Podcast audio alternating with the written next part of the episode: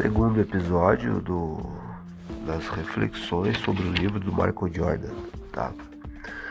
Sempre aquela velha máxima de fazer um resumo, depois passar limpo, depois colocar no chuveiro, ler pelo menos três dias consecutivos e só depois passar pro podcast, tá?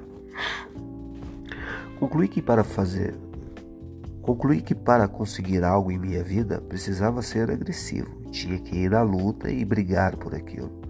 Uma vez que estou envolvido, não penso em mais nada, a não ser não penso em mais nada a não ser aquilo que quero conquistar. Se no fim o meu melhor não for o suficiente, pelo menos poderei olhar para trás e dizer: não tive medo de ir lá e tentar.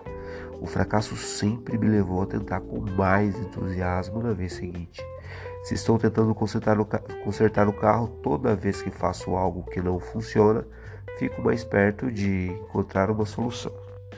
Se no momento de um arremesso livre diante da cesta eu imaginasse milhões de pessoas assistindo, jamais teria conseguido. Ambiente familiar, pensava nas infinitas cestas que já tinha feito, os mesmos movimentos utilizados, as mesmas técnicas. Esqueça os resultados.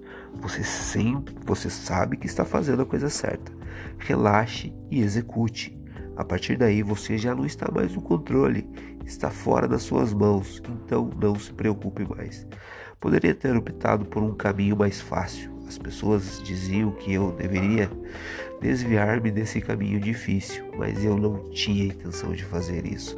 Estava comprometido com as minhas metas, queria descobrir o meu valor, ter ideia da minha capacidade, encarava os treinos como se fossem jogos.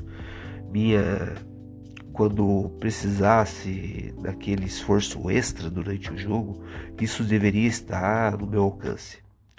As pessoas passam a impressão de estarem comprometidas sem de fato estarem, por isso não conquistam seus objetivos.